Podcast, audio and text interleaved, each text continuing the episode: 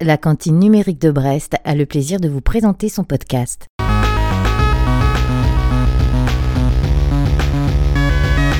Recouvrez son autonomie via le slow web avec Plume. Dans cette seconde partie de notre entretien, Plume nous présente son dernier roman et son recueil de nouvelles en préparation, dans lesquels il explore le lien entre la conscience et la technologie. Il nous décrit aussi le protocole Gemini, ou comment retrouver une autonomie et du sens dans son usage d'un web simplifié et élémentaire, le slow web.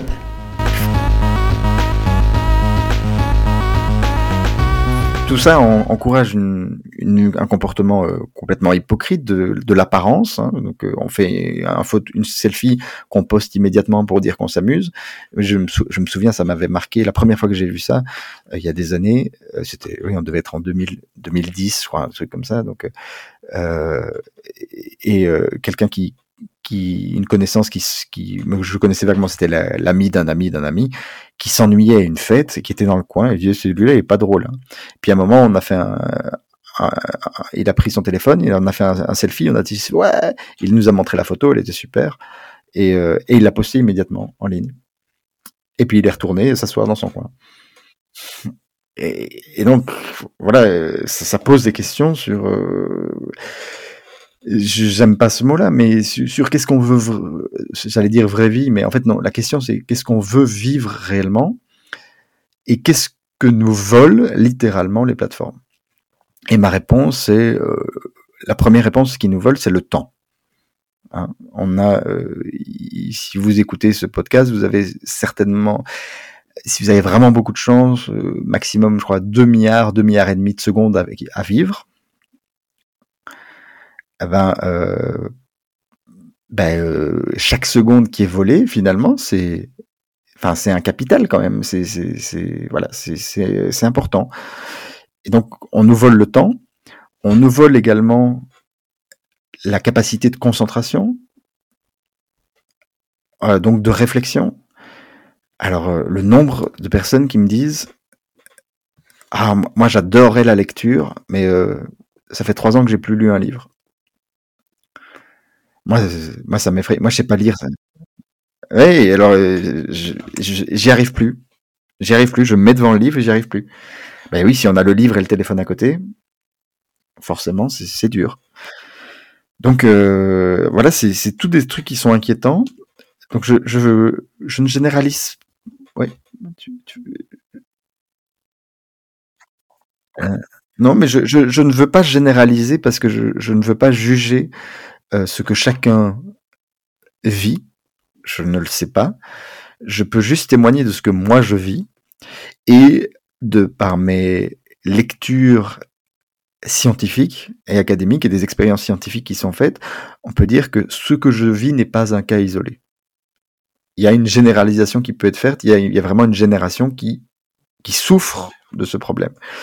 Euh, donc ici, voilà, c'est et c'est super important surtout ici en devenant euh, papa.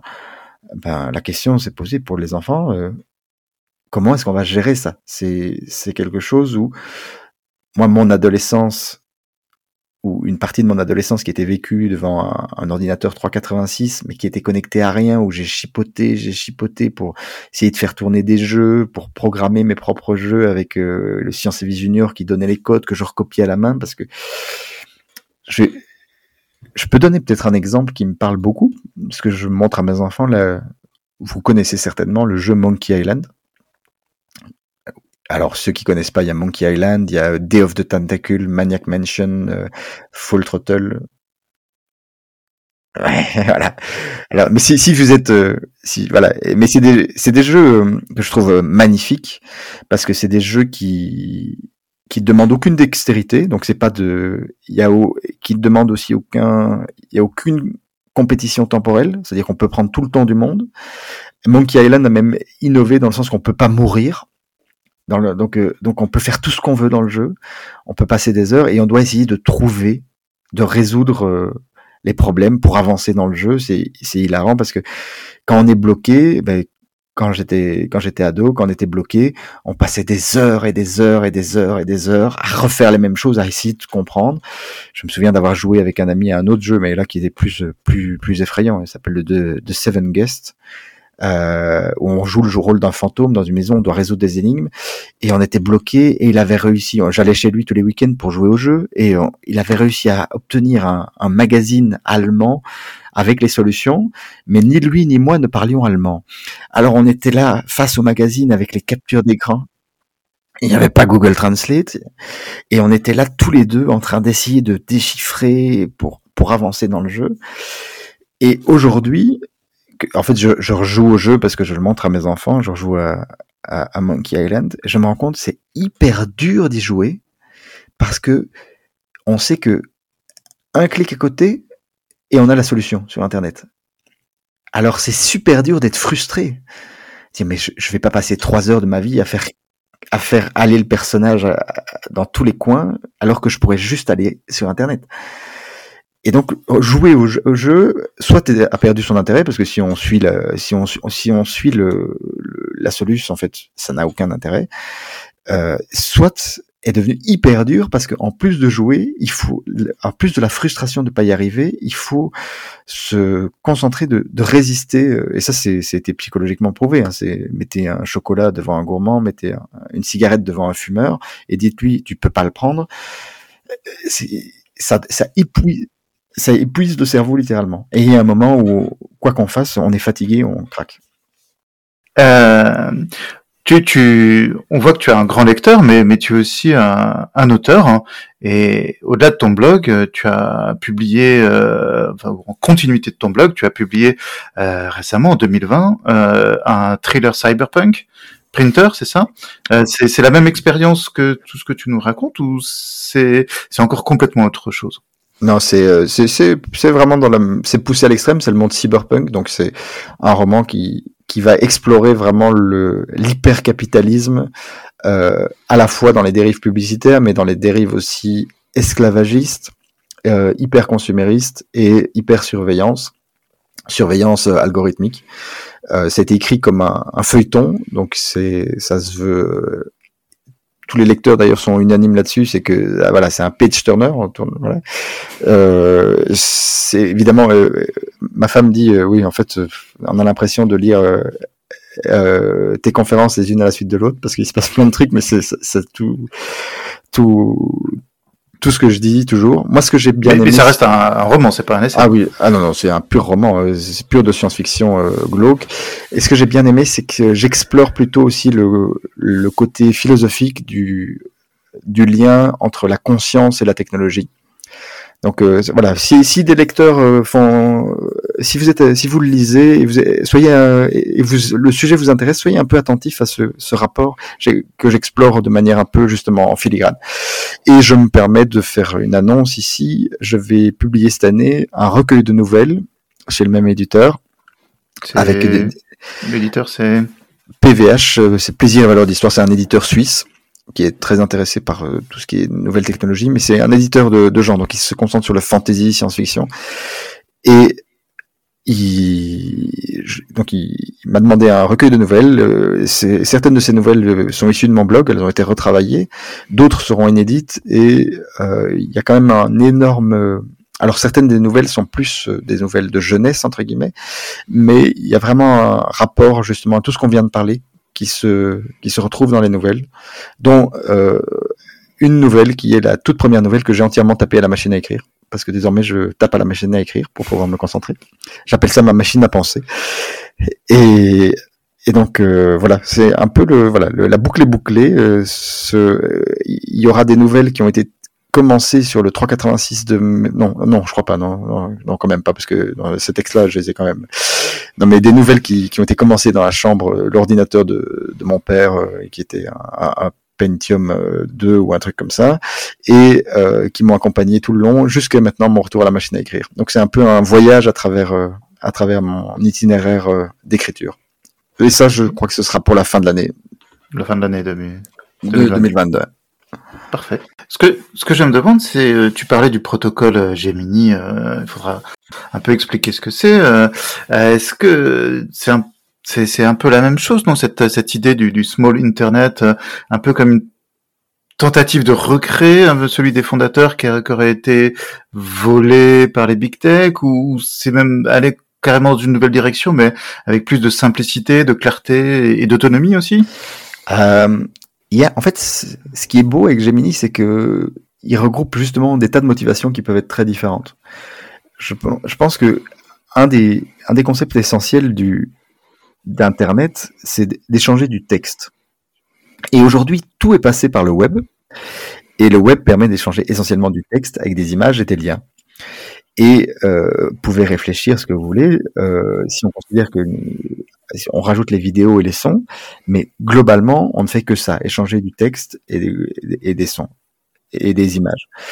Euh, mais on a rendu ça d'une telle complexité. À chaque fois que vous vous rendez sur un site web, il faut apprendre le site web comme un nouveau logiciel qui a été développé. Quand vous voyez les couches qui se mettent euh, aujourd'hui euh, juste pour afficher un message, les frameworks de frameworks de frameworks JavaScript qui sont rendus dans le navigateur, le, on fait tourner dans votre navigateur un véritable operating system pour faire tourner du code pour finalement quoi? Afficher du texte qui est rendu, grâce à toutes ces complexités, à la fois beaucoup plus lourd, beaucoup plus lent et surtout illisible, parce que on profite de cette complexité pour vous mettre justement des pop-up, des machins, des, animations, au lieu, d'avoir un long texte, mais on, on, met par page, comme ça en plus ça rajoute le nombre de clics, parce que euh, on, bref, on sait plus lire simplement, c'est devenu tellement difficile de lire en ligne que il y a une série d'applications qui existent pour lire le contenu des sites web. On a tous des métiers du web qui servent à complexifier le texte pour l'enrober dans un paquet le plus compliqué possible. Et puis à côté de ça, on a des gens qui développent des applications qui vont essayer d'ouvrir le paquet pour aller vous rechercher le, texte, des pockets euh, ou à la bague euh, et, tout ce genre de choses. Le mode readability sur Safari. Ouais. Mmh. Et eh ben Gemini, l'idée c'est est fortement inspiré par Gopher, qui, qui, était un ancêtre du web, euh, qui, mais qui, qui, était basé sur du, au lieu du HTML, sur euh, du texte brut. Et donc, c'est de dire, ben, on prend du texte brut et on autorise juste du texte brut et des liens. Et alors, c'est ça qui est magique, c'est que, euh, du coup, on, quand on poste sur Gemini, on se concentre juste sur écrire du texte. On se fout de la mise en forme des images et tout ça, on écrit du texte. Donc le réseau Gemini est rempli de gens qui juste écrivent du texte. Et quand on lit sur Gemini, on sait qu'on va lire du texte. Et on, règle son, navigateur Gemini, ou dans le cas de quand il est dans le terminal, comme dans mon cas, on, règle son terminal pour avoir euh, la police qu'on aime bien, les couleurs qu'on aime bien, et tout se passe là-dessus. Et c'est d'ailleurs comme ça, euh, inspiré par Gemini, en fait, que j'ai développé Offpunk. Au départ, Offpunk n'était qu'un un fork d'un navigateur Gemini, il ne fonctionnait que sur Gemini. Et ça marchait tellement bien que en fait, je me suis dit, tiens, euh, je vais voir si je peux euh, écrire un moteur de rendu HTML qui transforme le HTML en texte. J'ai écrit en un week-end un moteur de rendu HTML. Alors évidemment, il n'est pas hyper, il transforme la page web en texte qui s'affiche dans un terminal. Et ça fait depuis cinq mois que je lis tout le web dans un terminal. Et c'est assez passionnant parce que je lis les choses, je, perçois aussi le manque de profondeur. Et alors que c'est affiché de la même manière, je, sais souvent dire si je suis sur un site web ou sur Gemini, parce que généralement, sur un site web, surtout sur les choses plus récentes, les textes sont beaucoup plus courts et en fait, on le lit et puis c'est quoi, c'est tout? Par contre, si je vais voir, j'ouvre Firefox, je me connecte, je vais voir Firefox, je vais voir la page, et là je me rends compte en fait c'est le même texte mais avec plein de brolles dans tous les sens et tout ça. Ils peuvent, ben voilà, à l'époque euh, dans les années dans les années 20, vous, étiez en panne au milieu de la France, vous alliez chez le premier euh, forgeron du coin qui regardait, ah ben on va essayer de vous vous mettre de vous souder un truc pour que pour faire fonctionner et on va on va tordre euh, l'arbre à cam, on, on va bricoler quoi. Et euh, je crois qu'il y a un, ce, ce, besoin de retrouver du sens. Il y en a qui le retrouvent notamment en, en faisant du jardinage, en faisant cultivant leurs légumes, de ce qu'ils mangent, de retrouver du sens plutôt que de voir que tout est derrière un grand plastique cellophane magique mmh. Et, ce sens, en fait, on le retrouve non pas en, remplissant, mais plutôt en vidant. Je crois en vidant parce que du coup, on, retrouve un, on retrouve un niveau de compréhension humaine. On parle souvent, euh, c'est un truc marketing qui m'énerve quand les entreprises disent euh, qu'elles sont de taille humaine. Elles sont toutes de taille humaine, hein, quand, elles, le présentent, mais c'est que, en fait, c'est sens, c'est que humainement, il est possible de le comprendre, de comprendre ce qui se passe. Et l'ordinateur, c'est déjà une telle merveille de complexité. Un processeur est simplement impossible à comprendre pour un être humain. Mais la question, c'est pourquoi est-ce qu'on rajoute de la complexité? En fait, plus on rajoute de la complexité, moins on a, on a de retours sur le, de bénéfices sur cette complexité. Et je crois qu'on a passé un cap avec le web où la complexité est devenue morbide, néfaste.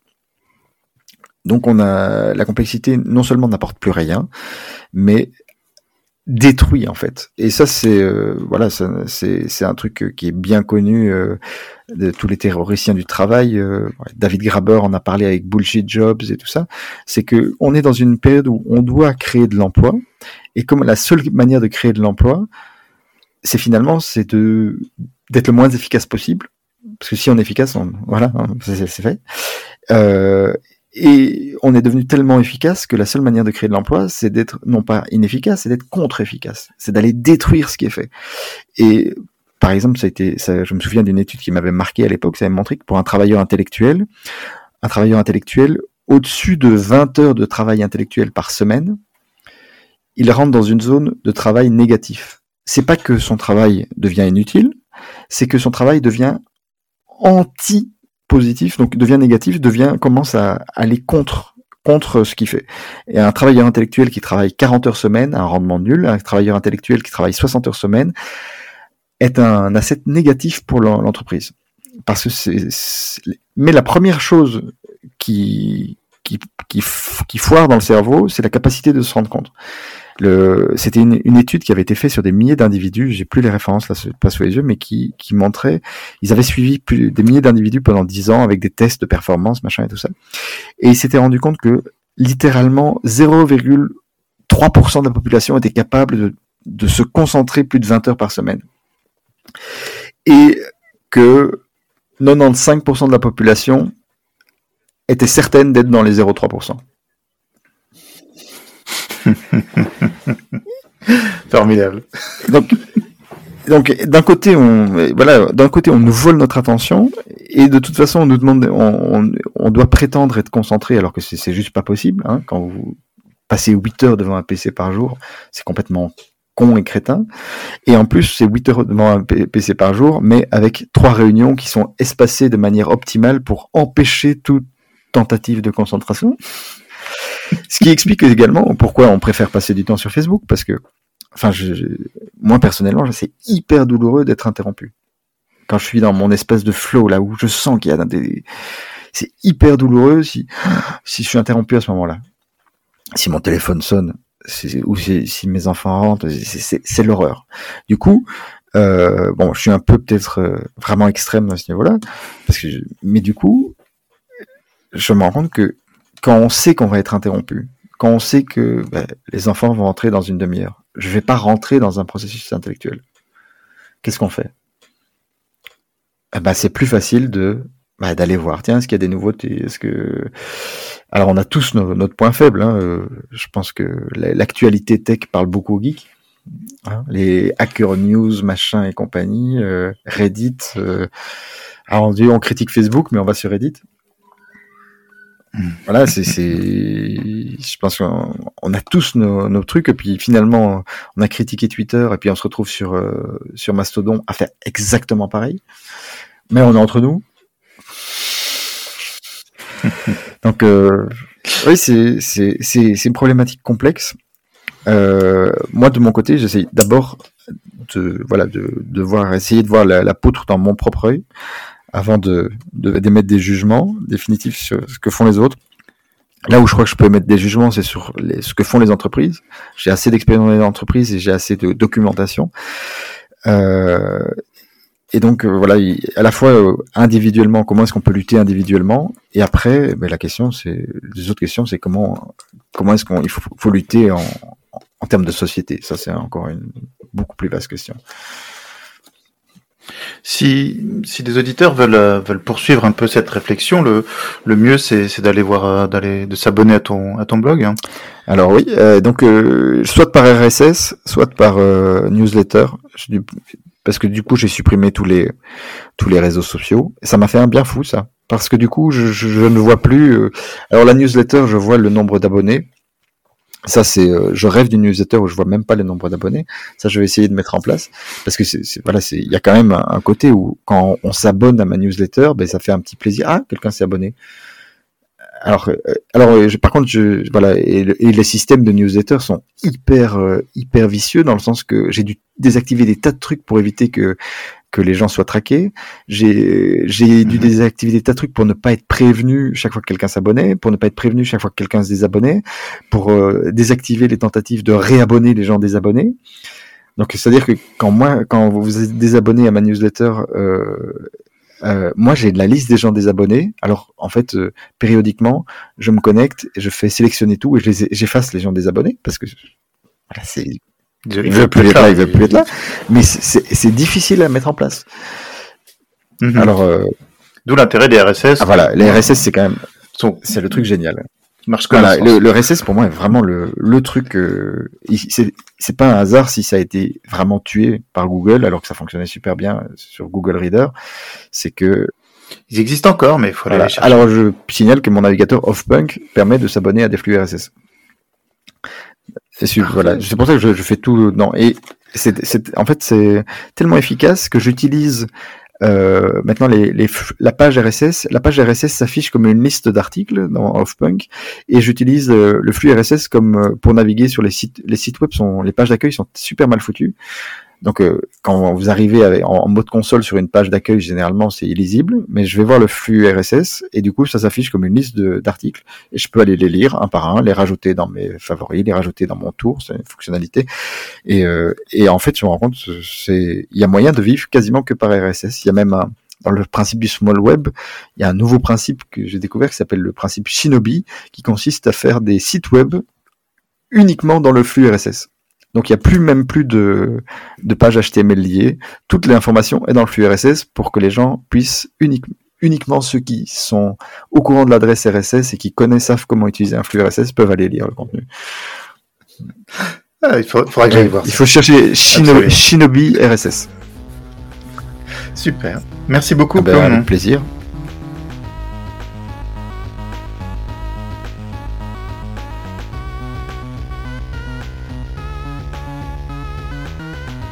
Cet épisode touche à sa fin. Nous espérons qu'il vous aura intéressé. Envoyez-nous vos questions, commentaires et propositions par email à coucou@lacantine-brest.net ou via Twitter. À très bientôt.